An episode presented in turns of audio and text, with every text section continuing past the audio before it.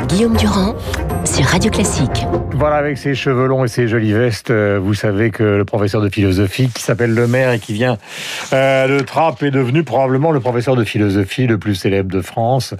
Bonjour, bienvenue sur l'antenne de Radio Classique. Je suis ravi de vous recevoir.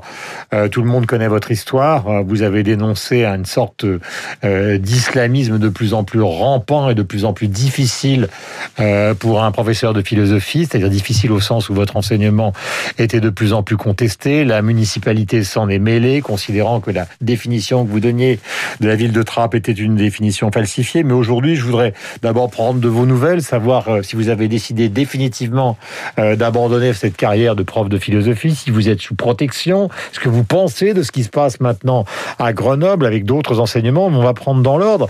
Est-ce que le professeur Le Maire envisage toujours d'être professeur ou est-ce que c'est définitivement terminé? Euh, c'est difficile de répondre aujourd'hui à cette question parce que c'est un métier que j'ai exercé avec passion euh, pendant 20 ans à Trappes et pendant 30 ans. Euh, il me semble que aujourd'hui je dois prendre acte du réel, c'est-à-dire que ma parole publique rend difficile déjà les mmh. conditions de neutralité d'un cours de philosophie. Donc euh, ça c'est le premier point. Et le deuxième point c'est ma sécurité euh, mhm. dans les établissements publics. Mhm. Je peux pas enseigner en ayant un garde du corps à côté de moi. Mais garde du corps vous avez, c'est-à-dire qu'actuellement vous vivez sous protection policière? Oui, c'est le Premier ministre qui me l'a accordé il y a quelques semaines déjà.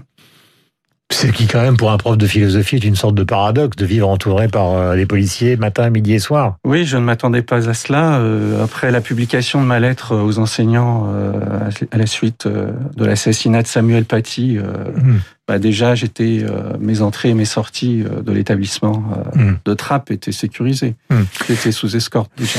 Ce que je voulais savoir pour revenir au tout début, parce que le constat et la bataille avec le maire et la situation, les gens qui nous écoutent la connaissent, mais pourquoi vous avez ressenti, le besoin d'écrire cette lettre, justement?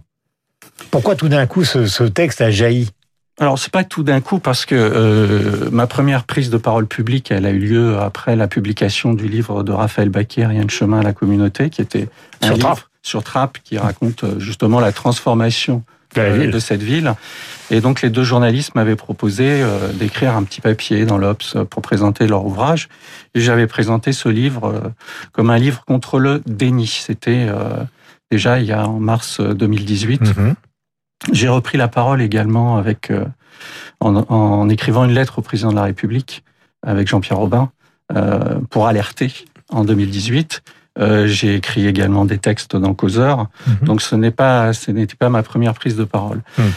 Ensuite, euh,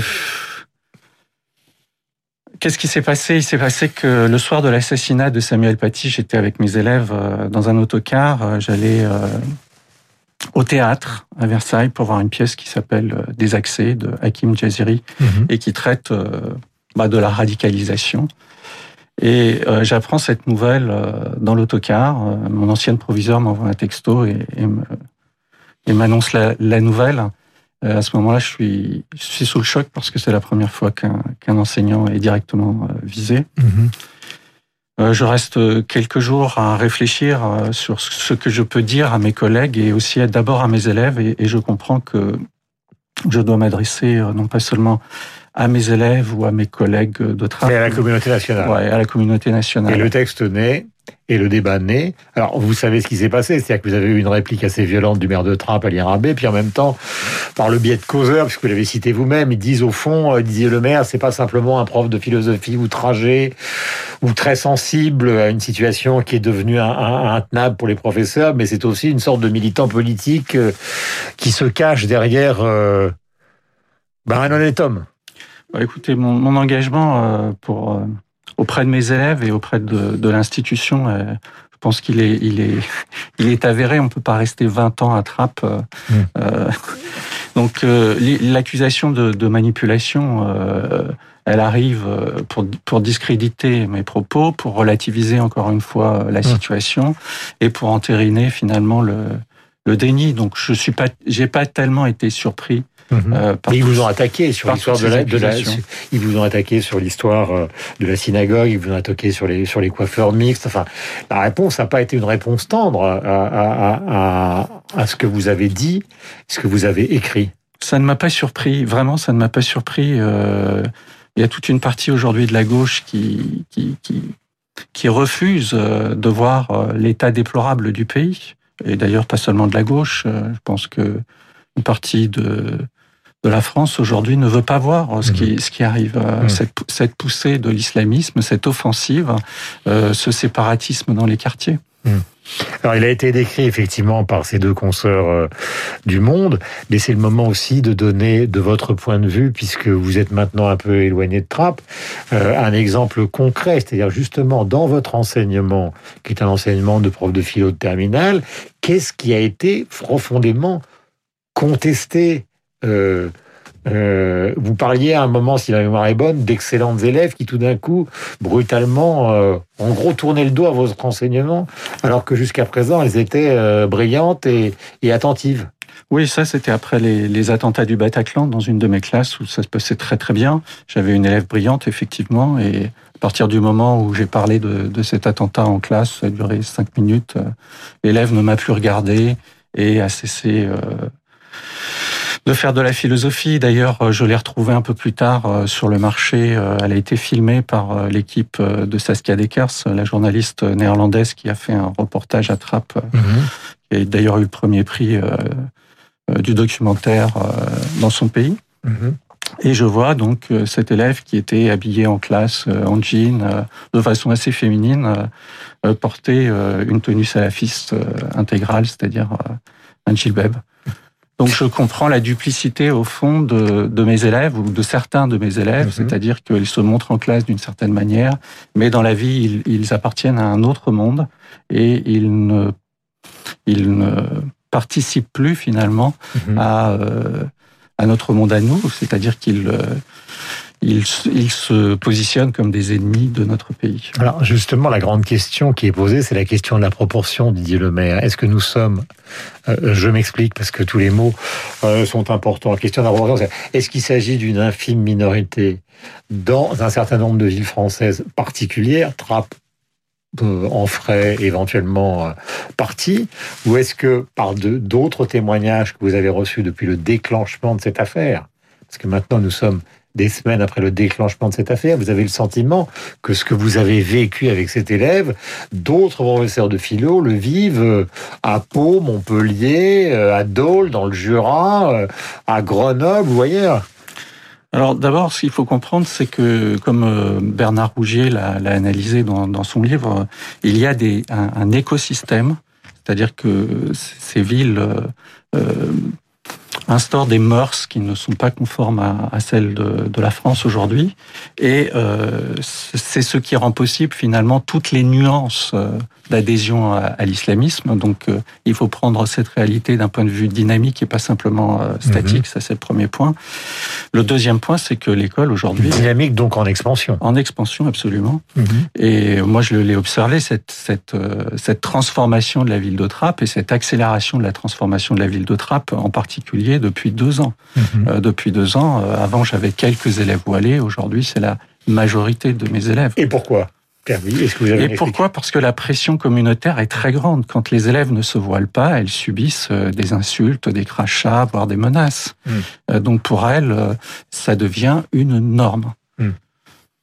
Et donc, à la question que j'évoquais tout à l'heure, qui est celle justement, puisque vous évoquez Bernard Rougier, d'une extension, mais qui ne se, fixerait pas sur des points précis du territoire, mais qui se...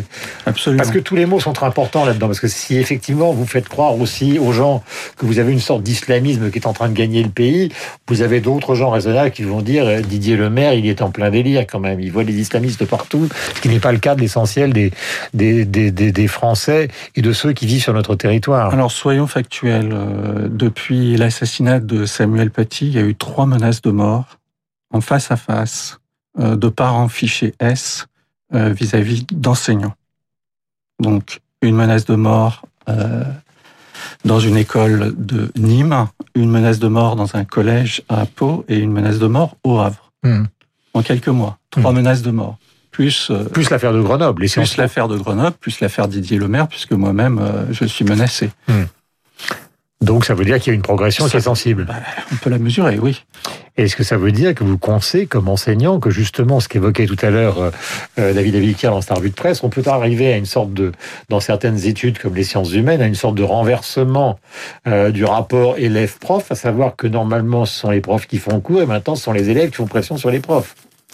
Oui, il faudrait, là encore, il faudrait nuancer, mais, mais ce, que l'on peut constater, c'est aujourd'hui un discours euh, anti-républicain. On considère que euh, la police, euh, la police serait intrinsèquement raciste ou violente, que les enseignants, finalement, en défendant la laïcité, viseraient exclusivement les musulmans. Mmh. donc c'est cette c'est le, le, développement de cette idéologie qui est particulièrement dangereuse pour nous. Est-ce que vous avez l'impression que vous êtes aidé par les pouvoirs publics? Bah écoutez, moi je constate que le bilan, euh, le bilan de la politique de Monsieur Macron, elle est quand même euh, sur cette question-là euh, pas pas mirobolant. Mhm. moi j'ai pas de, de, soutien non aujourd'hui, je n'ai aucun soutien de la part de l'institution. Et dernier point, qu'est-ce que vous répondez à ceux qui considèrent justement, parce que c'est derrière ce, cette affaire de voile, qui sont les damnés de la terre, les héritiers d'une situation coloniale et qu'ils ont, euh, euh, ou plutôt qu'ils demandent à la France des comptes. Et vous seriez euh, une sorte de, comment dire, de paratonnerre en tant que professeur de philosophie, c'est-à-dire que ah, vous enseigneriez la philosophie occidentale à des gens qui, qui réfutent ce monde occidental qui les a colonisés. Écoutez, moi je pense qu'il faut que les, Français se rassemblent aujourd'hui pour défendre notre pays qui est gravement menacé. Nous, nous avons peu de temps pour, euh, pour réagir. La pression s'accélère. Euh, nous, nous allons glisser peut-être vers une situation à l'algérienne si nous laissons faire. Merci d'être venu en tout cas ce matin sur l'antenne de Radio Classique. Didier Lemaire, professeur de philosophie en suspens, on va dire ça pour l'instant. Oui. En, en, suspens et donc euh, protégé. Il est 8h57 sur l'antenne de Radio Classique. Merci d'être venu. Bonne journée à vous. Nous avons rendez-vous avec Lucille Bréau. C'est la loi de la radio, une forme d'intensité dans une conversation. Et puis d'un coup, nous revenons avant Franck Ferrand à la musique et à l'information. Bonne journée.